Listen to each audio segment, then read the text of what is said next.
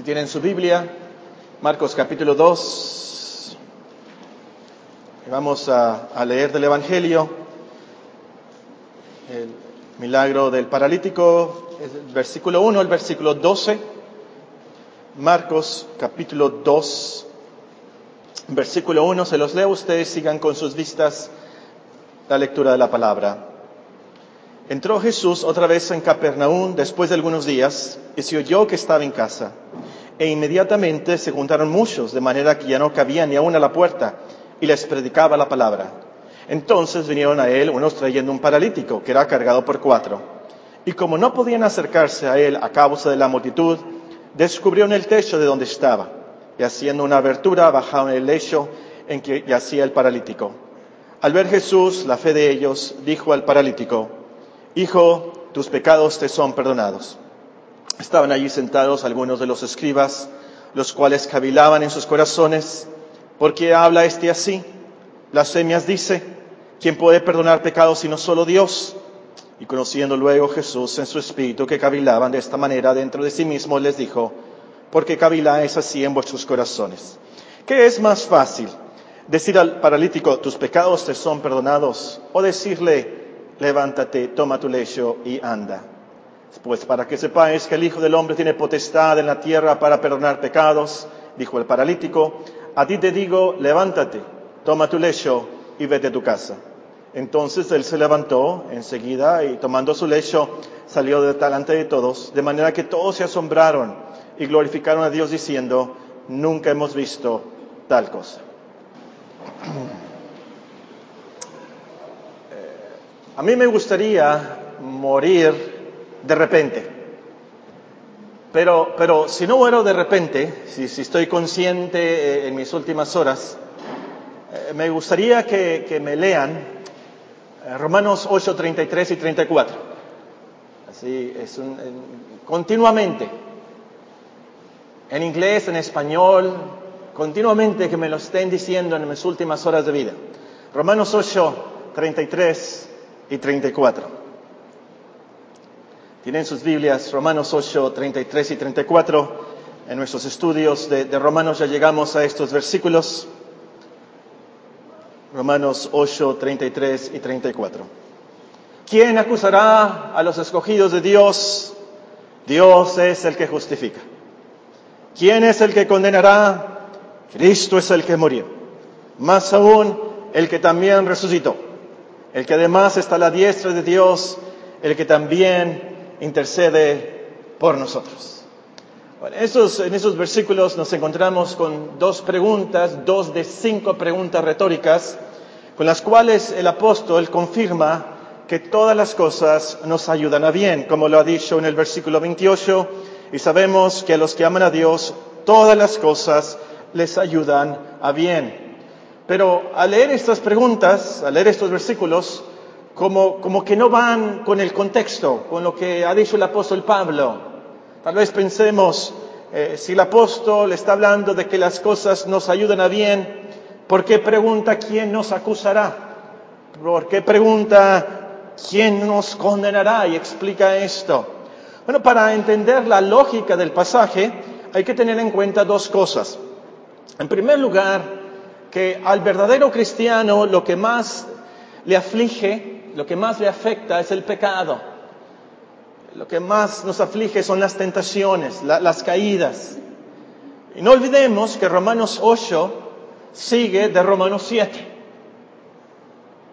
Romanos 8 sigue de Romanos 7, pero ¿qué tiene que ver con Romanos 7? Bueno, tiene que ver mucho. Romanos 7, el apóstol Pablo termina gritando, miserable de mí, ¿Quién me librará de este cuerpo de muerte? En otras palabras, esta carne que me hace pecar, yo caigo en los pecados que, odio. Él confiesa aquí, ustedes léanlo esta tarde, confiesa eh, lo que quiero hacer, no lo hago. Lo que no debo hacer, eso hago y se siente tan mal y es miserable de mí. Y, además pudiéramos agregar muchos pecados por omisión que cometemos. Eh, no hacemos lo que debemos de hacer, pero además en las cosas buenas que hacemos, aún las cosas buenas que hacemos, no las hacemos 100% para Dios. No las hacemos 100% de corazón y no las hacemos 100% a la, a la perfección. Como dice un evangelio, somos siervos inútiles. Pero luego nos dice el apóstol aquí en Romanos 8:28 que todas las cosas nos ayudan bien. Pero ¿cómo es posible? Eh, es ilógico, Dios no va a, permitir eso, pues hemos fallado tanto, podemos pensar, ¿cómo si yo soy tan, malo las cosas me van a suceder bien? Y, y, cómo es posible también que mis caídas, mis pecados sucedan a lo último para bien? Si se incluye también en todas las cosas, mis pecados que yo he hecho, ¿cómo? Para calmarnos el apóstol entonces, para animarnos y asegurarnos que Dios no nos rechaza, aún tan malos como somos, incrédulos y, y aún como cristianos fallamos tanto, nos dice en el versículo 33, ¿quién acusará a los escogidos de Dios? Dios es el que justifica. ¿Quién es el que condenará por esos pecados de Romanos 7? ¿Quién te va a condenar? Cristo es el que murió, más aún, el que también resucitó, el que además está a la diestra de Dios, el que también intercede por nosotros. Entonces Dios no nos va a rechazar y aún hará que, que nuestros pecados y todas esas fallas resulten para nuestro bien eterno. La otra cosa que hay que tomar en cuenta, hay que tomar en cuenta que el verdadero cristiano a lo que más le afecta es el pecado. Pero también la otra cosa que hay que tomar en cuenta para entender la lógica del pasaje eh, es que eh, al verdadero cristiano, sabiendo que el problema de sus pecados está resuelto, entonces no le afectan tanto las tragedias, no le afectan tanto las aflicciones. Porque sabiendo que Dios está por nosotros, bueno, ¿quién contra nosotros? No le tememos a nada. En otras palabras, teniendo una conciencia limpia, entonces no nos ah, alteramos tanto cuando nos enfermamos. No nos alteramos tanto en los accidentes o en las malas noticias. Estando bien con Dios, teniendo paz con Dios como acabamos de cantar. Entonces tenemos más esperanza, más valentía para confrontar las necesidades, para confrontar las tragedias. Entonces algo muy práctico de esto es que tienes que preocuparte más, más para resolver el problema de tu pecado que las cosas de esta vida o que las circunstancias de esta vida. Acabamos de leer del paralítico que sus amigos hicieron un hoyo, ¿verdad? En, ese, tipo de techos de antes, que eran como las palapas en Quino, ¿verdad? Que tienen las ramas de, las palmeras. Eh, eh, y era fácil en ese tiempo relativamente hacer un hoyo en, el techo y sus amigos lo bajaron y nuestro Señor Jesucristo vio la fe de ellos también. Y, y ¿qué fue lo que le dijo al paralítico? La primera cosa que le dijo al paralítico fue, hijito mío, tus pecados te son perdonados. Impresionó mucho a los fariseos y a los que estaban ahí porque solo Dios puede perdonar pecados. Pero ¿por qué le dijo eso? El paralítico estaba ahí. ¿Por qué estaba paralítico? Porque nuestro Señor Jesucristo muy bien sabía que el problema principal de ese hombre no era que estaba paralítico. El problema de ese hombre no era su salud. El problema principal de ese hombre eran sus pecados. La, la, la gran ansiedad de ese hombre al último eran sus pecados. Y resolvió primero el problema de sus pecados. Y eso es lo primero que debemos resolver nosotros también y lo que nos debe traer más paz. Muy, muy, muy importante es esto entonces, que, que lo primero que tú puedes entonces cantar, tengo paz con mi Dios.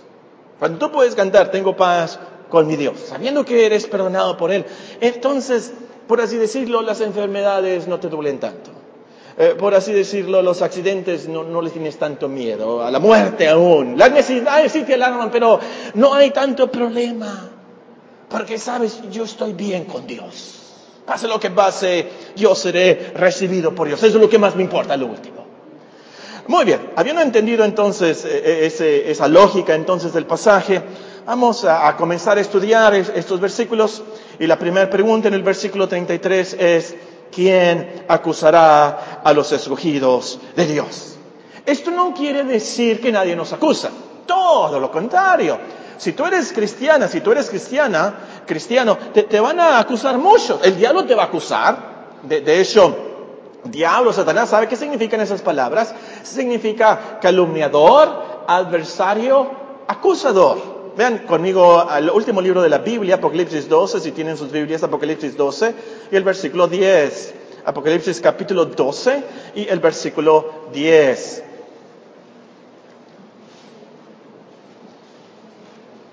Nos dice el versículo 9, fue lanzado fuera el gran dragón, la serpiente antigua, que se llama Diablo y Satanás, el cual engaña al mundo entero, y fue arrojado a la tierra y sus ángeles fueron arrojados con él.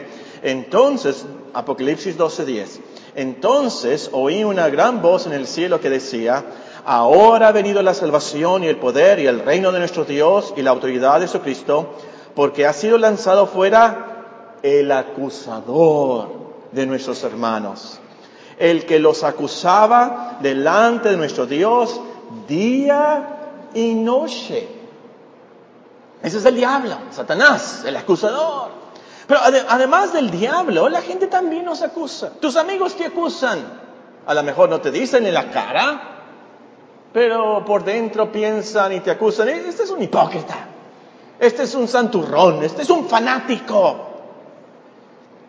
Nuestra misma conciencia nos acusa. El diablo nos acusa, la gente nos acusa. nuestra conciencia también nos puede acusar día y noche. Y, con mucha razón muchas veces. Porque si desobedecemos la ley de Dios, la conciencia está ahí. Romanos te va a acusar. Y precisamente también la ley de Dios escrita por Moisés, Juan 5:45 dice que, Moisés nos puede acusar, la, ley de, Dios nos puede acusar cuando la desobedecemos.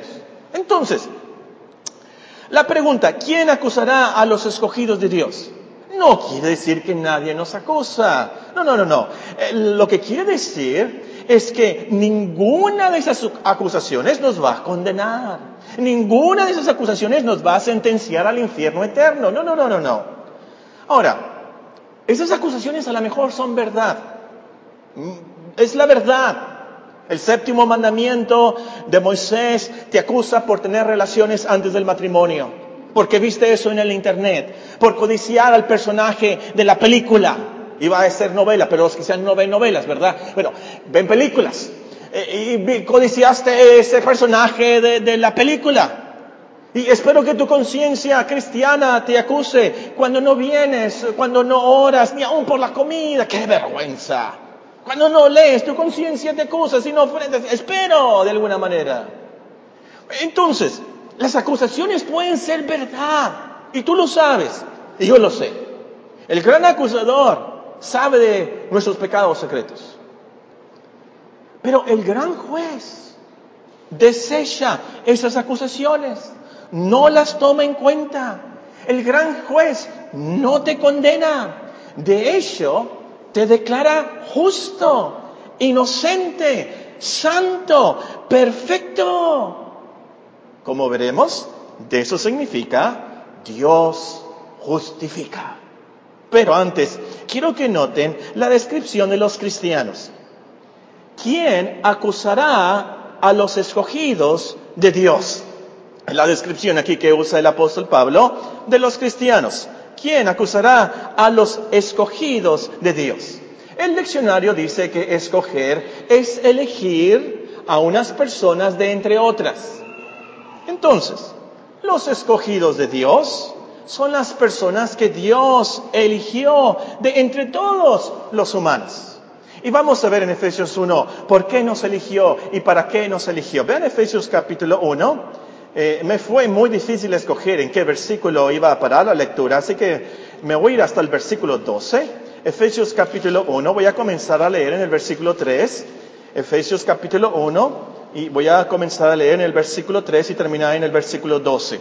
Pero, pero escuchen, eh, ¿cuándo nos escogió Dios? ¿Por qué nos escogió Dios? Aquí nos explica el apóstol Pablo Bendito sea el Dios y Padre de nuestro Señor Jesucristo, que nos bendijo con toda bendición espiritual en lugares celestiales en Cristo, según nos escogió en Él, es decir, en Cristo, antes de la fundación del mundo. ¿Para qué? Para que fuésemos santos y sin mancha delante de Él. En amor, habiéndonos predestinado para ser adoptados hijos suyos por medio de Jesucristo, según el puro afecto de su voluntad, para alabanza de la gloria de su gracia, con la cual nos hizo aceptos en el amado, en quien tenemos redención por su sangre, el perdón de pecados, según las riquezas de su gracia, que hizo sobreabundar para con nosotros en toda sabiduría e inteligencia, dándonos a conocer el misterio de su voluntad, según su beneplácito, el cual se ha propuesto en sí mismo de reunir todas las cosas en Cristo, en la dispensación del cumplimiento de los tiempos, así las que están en los cielos como las que están en la tierra en él asimismo tuvimos herencia, habiendo sido predestinados conforme al propósito del que hace todas las cosas según el designio de su voluntad, a fin de que seamos para alabanza de su gloria, nosotros los que primeramente esperábamos en Cristo. Entonces, Dios no nos escogió porque Él sabía que íbamos a ser los más guapos del mundo, los más ricos, eh, los más sabios los más deportivos, eh, los más exitosos o los más buenos de este mundo. No, no, no, no, no, por supuesto que no. La mayoría, la gran mayoría de los que Dios escogió son los necios, nos dice 1 Corintios, capítulo 2. Son, son los débiles, son los pobres, son los malos. Y por supuesto, Dios no nos escogió porque éramos malos. No que tenga méritos el pobre, por supuesto, no. Dios nos escogió en Cristo. Dios nos escogió según el puro afecto de su voluntad. Dios nos escogió según las riquezas de su gracia, para alabanza de su gloria. Y nos escogió antes de la fundación del mundo. Todavía no hacíamos ni bueno ni malo y Dios ya nos había escogido. Esto quiere decir que no tiene nada que ver con nosotros. Y Él no nos necesita para nada. Dios no nos necesita para que le cantemos. Él tiene millones de ángeles que le cantan mucho mejor que nosotros. Por supuesto. Dios nos escogió por el puro afecto de su voluntad. Y, el punto del apóstol aquí es, ¿quién nos acusará si fuimos escogidos por Dios? ¿Quién se va a atrever a, acusar a los escogidos de Dios? Porque ellos fueron elegidos para ser llamados, justificados, para ser glorificados por Dios. Ellos fueron elegidos para ser perdonados, para ser transformados, para ser protegidos por Dios. Y ya que no se trata de algo de nosotros, entonces esto nos da más seguridad y mucha más paz. Vamos a suponer que el versículo dijera, y no voy a decir una herejía, por supuesto, pero vamos a suponer que el versículo dijera, ¿quién acusará a los que creen en Cristo? Dios es el eso, eso está bien, está muy bien, no es herejía. ¿Quién acusará a los que creen en Cristo? Dios es el que los justifica y estaría bien. Pero ¿saben qué? ¿Saben por qué no dice eso? Inspirado por Dios, el apóstol dijo, escogidos de Dios, porque si hubiera escrito, ¿quién acusará a los que creen en Cristo? Muchos de nosotros íbamos a estar temblando. ¿Por qué? Porque muchos de nosotros no tienen una fe perfecta. A ver, levanten la mano. ¿Quién tiene una fe perfecta? Levanten la mano. ¿Quién nunca ha dudado de su salvación? Nunca ha dudado de Dios. Levante la mano. Yo no la levanto. Pero ¿saben que me da mucha paz? Me da mucha seguridad saber. No se trata de mi fe. Se trata que Dios me escogió antes de la fundación del mundo. Eso es lo que nos da seguridad. Vamos a suponer, estaría bien, vamos a suponer que el versículo dijera, ¿quién acusará a los que se han arrepentido de sus pecados? Dios es el que justifica. Estaría bien el versículo, por supuesto. Pero no dice eso. Porque ¿saben qué? Si yo les pregunto, ¿quién de ustedes se ha arrepentido de todos sus pecados? ¿Quién se ha arrepentido a la perfección? Ninguno de nosotros iba a levantar la mano. Ninguno. Ninguno de nosotros se arrepiente a la perfección. Porque todos volvemos a caer. Nos arrepentimos ahora y mañana estamos en lo mismo. Como el apóstol Pablo ahí confía en el capítulo 7 también. Entonces, qué bueno que uno dice, ¿quién acusará a los que se arrepienten? ¿Por qué no nos daría mucha paz, mucha seguridad? Pues tenemos una gran seguridad, una gran paz, que a lo último todo depende de Dios, de su amor eterno en Cristo. de que Él me eligió y Él me escogió. No se trata de mi fe, no se trata de mi arrepentimiento, no se trata de mis buenas obras, se trata de Cristo. De eso se trata. Y es entonces que podemos decir con el apóstol, estoy seguro de que ni la muerte, ni la vida, ni ángeles, ni principados, ni potestad, ni lo presente, ni lo porvenir, ni lo alto, ni lo profundo, ninguna otra cosa creada nos podrá separar del amor de Dios que es en Cristo Jesús, Señor nuestro. Versículo 38 y versículo 39 de este pasaje. Muy bien, vamos adelante. Ahora noten que dice escogidos de Dios. ¿Quién acusará a los escogidos de Dios? Dios nos escogió. Fácil de entender, no tengo que explicar eso. Escogidos de Dios, Dios nos escogió. Nosotros no escogimos a Dios, Él nos escogió. El Señor mismo dijo en un evangelio, no me elegisteis vosotros a mí, sino que yo os elegí a vosotros. ¿Y saben qué menciono esto? Porque hay algunos cristianos que se glorían demasiado en su decisión. Se glorían demasiado en su libre albedrío. Como si ellos hubieran tenido compasión de Dios. Pobrecito, mira, ándale, escógelo, ándale, tú, tú, tú.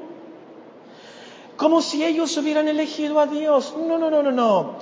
Si escogemos a Dios es porque Él nos escogió primero. Desde antes de la fundación del mundo, nos dice el apóstol. Si decidimos creer el Evangelio y seguir a Cristo, es porque Él decidió primero. Nosotros no merecemos nada de la gloria. Toda la gloria es de Dios. Para eso nos dice en Efesios 1, todo fue planeado así para la alabanza de la gloria de su gracia. Y por cierto, ya no está de tanto de moda la autoestima como hace algunos años. Ahora está de moda la, los valores, ¿verdad? Pero me acuerdo que hubo un tiempo que estuvo mucho de moda la autoestima.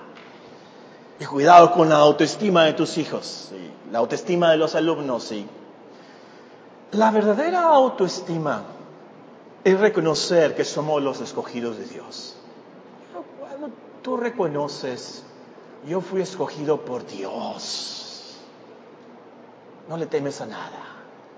Cuando tú reconoces, yo fui escogido de Dios así como soy, así como fallo, así como soy,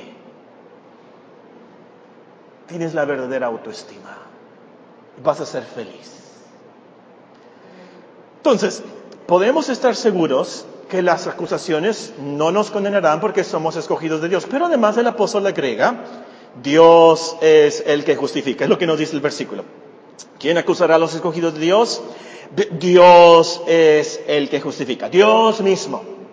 No sé por qué, pero a lo mejor porque de niños nos decían, ay, viene el cucuy, si te portas mal te voy a llevar el cucuy, ¿verdad? El cucuy, no sé cómo les decían a ustedes. Y pensamos como que si el diablo fuera el juez, como que si el diablo fue el que nos manda al infierno, como que si el diablo fue el que dijera, tú eres bueno y tú eres malo. No, no, no, no. Dios es el que justifica. Dios es el juez. Entonces, si, Dios es el que justifica, Dios es el juez, es imposible que las acusaciones nos condenen. ¿Por qué? Porque Dios es el supremo juez de justicia, por así decirlo. No hay una apelación, no se puede apelar a nadie más. Él es la, autoridad más alta. El diablo no puede apelar a alguien más, no puede alegar contra Dios, por supuesto que no.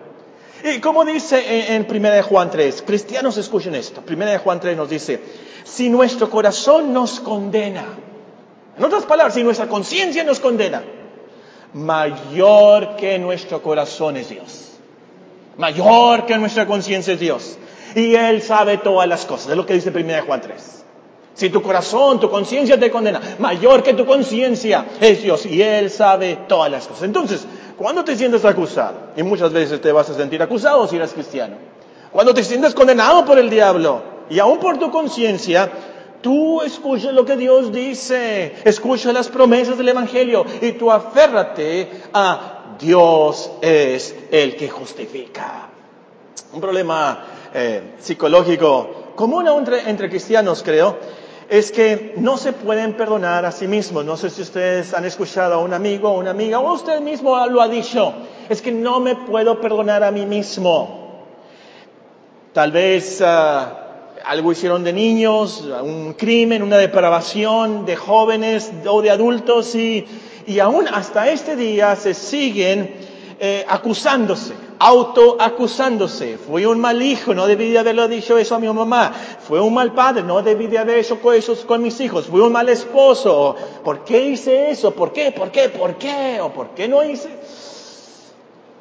obviamente es cierto que al arrepentirnos, al arrepentirnos odiamos nuestros pecados y nos entristecemos muchos por ellos. Por supuesto, nos sentimos muy mal si recordamos esas cosas.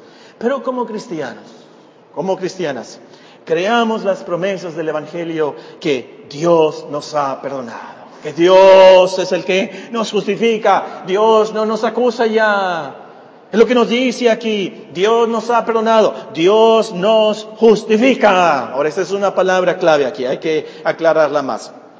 Cuando estaba en el seminario, eh, tenía un amigo eh, que siempre que lo invitaban a predicar, eh, predicaba acerca de la justificación. Y no me sorprendería que si, que, que, si busco sus sermones en sermón audio, voy a encontrarlo predicando sobre la justificación. Siempre predicaba sobre la justificación.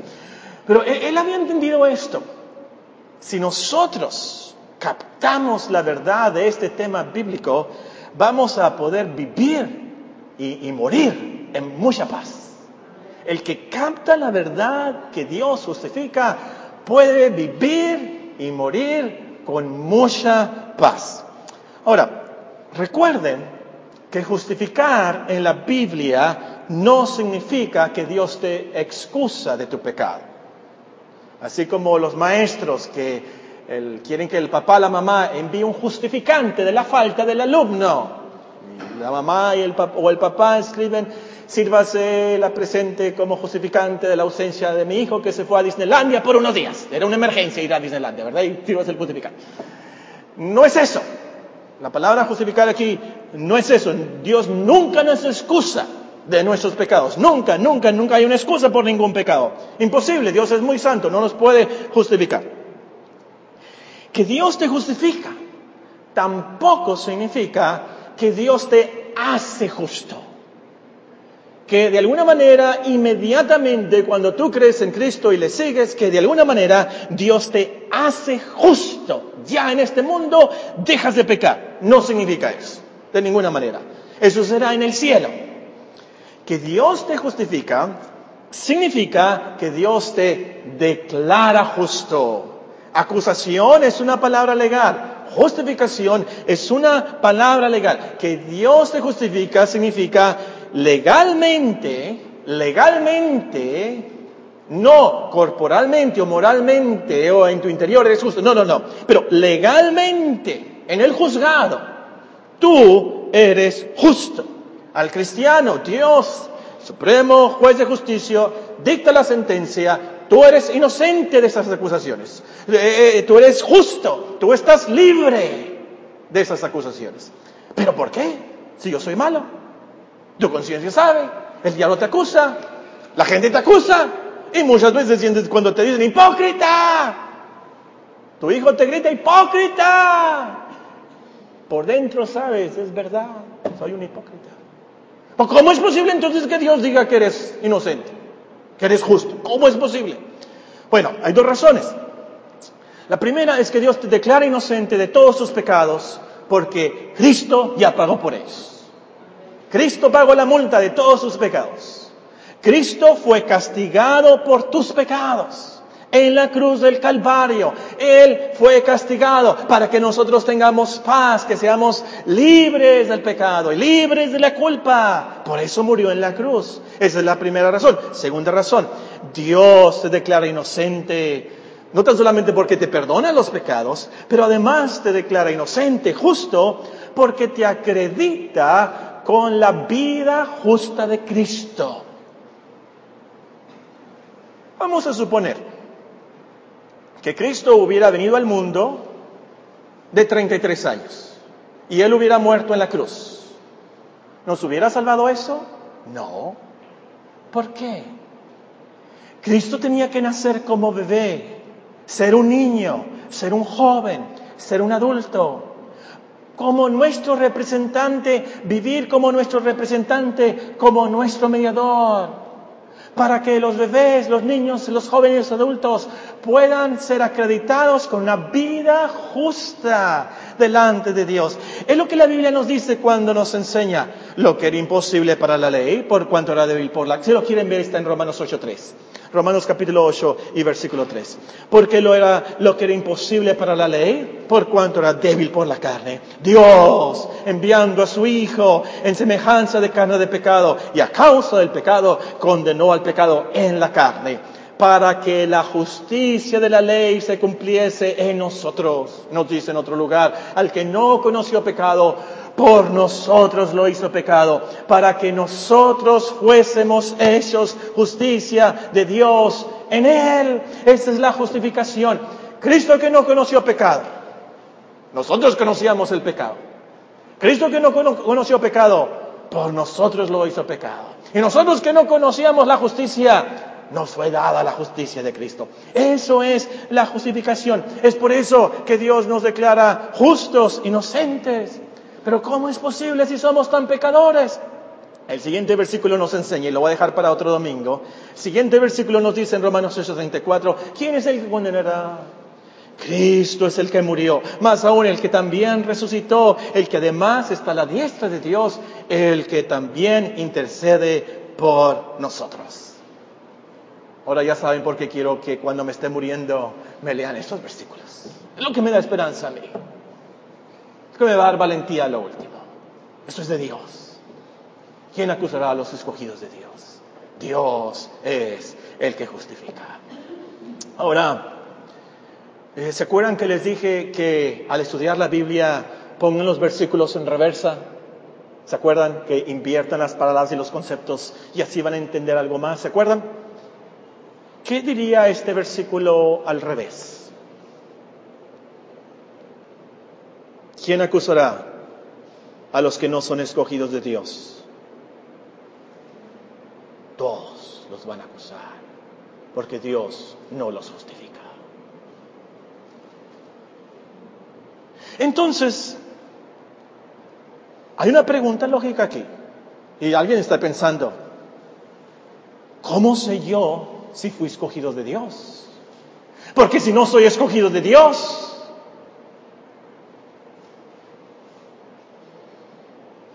¿Cómo sé yo si soy escogida? Bueno, lee el trasfondo, lee Romanos 8 y te vas a encontrar que los escogidos de Dios son los que aman a Dios, son personas que oran. Lo vas a leer aquí. Son personas que luchan contra el pecado, son personas que viven según eh, eh, eh, las virtudes del Espíritu en sus vidas. Son, son personas que se preocupan por las cosas espirituales. Son personas que están en Cristo, como nos dice el primer versículo. Ahora pues, ninguna condenación hay para los que están en Cristo Jesús. Esos son los escogidos de Dios. Y, y puedes tú cotejar, o como decimos aquí en el norte, puedes tú checar que tengas estas características. Pero a lo último, lo más importante, lo primordial, y aquí está el corazón de todo, e-, es que tú cheques, que tú, que tú estés creyendo en Cristo. Que, que, tú creas que Cristo es el Hijo de Dios, el Salvador del mundo. Que, que tú creas en su vida, y en su muerte, en su resurrección por nosotros. Vean al final del capítulo 4 de Romanos, Romanos 8, perdón, Romanos 4, 22, Romanos 4, 22 nos dice, hablando de, de, Abraham, eh, la, también su fe le fue contada por justicia. Y luego nos dice el versículo 23, Romanos 4, 23, y, y, no solamente con respecto a él se escribió que le fue contada por justicia esa fe, sino también con respecto a nosotros a quienes ha de ser contada, esto es, a los que creemos en el que levantó de los muertos a Jesús, Señor nuestro, el cual fue entregado por nuestras transgresiones, resucitado para nuestra justificación, justificados pues por la fe. Tenemos paz para con Dios, por medio de nuestro Señor Jesucristo. Entonces, la pregunta real a lo último es, ¿cómo sé que si soy escogido de Dios? ¿Crees en Cristo? Sigue creyendo en Él, aférrate a Cristo. Y, lo que quiero subrayar de esto, hermanos teólogos, la cristiandad no se trata de creer en la elección. La cristiandad no se trata de tener fe en la elección. No se trata de creer que fuiste escogido. La cristiandad se trata de creer en Cristo. La cristiandad se trata de creer en las promesas del Evangelio. De eso se trata. Termino leyéndoles uh, una de mis preguntas favoritas de un catecismo cristiano escrito más o menos en el año 1563. Eh, se los dejé ya en unas hojitas hace unos domingos, pero oh, esta mañana tan solamente les leo. Eh, la pregunta es en el catecismo, ¿cómo eres justo ante Dios? Y la respuesta es, por la sola verdadera fe en Jesucristo. De tal manera que, aunque mi conciencia me acuse de haber pecado gravemente contra todos los mandamientos de Dios, no habiendo guardado jamás ninguno de ellos, y estando yo siempre inclinado a todo mal, sin mérito alguno mío, sin que yo lo merezca, solo por gracia, Dios me acredita la perfecta satisfacción, justicia y santidad de Cristo, como si yo no hubiera yo tenido ni cometido algún pecado, antes bien como si yo mismo hubiera cumplido aquella obediencia que Cristo cumplió por mí, con tal que yo abrace esta gracia y beneficios con verdadera fe. Ese es el cristiano. Es lo que nos da paz. Nos da la paz de dejar Romanos 7 y pasar a Romanos 8. Y nos da gran paz y seguridad que todas las cosas nos ayudan a bien. ¿Por qué? Porque yo sé, yo estoy bien con Dios. Y lo mejor, Dios está bien conmigo. Oremos.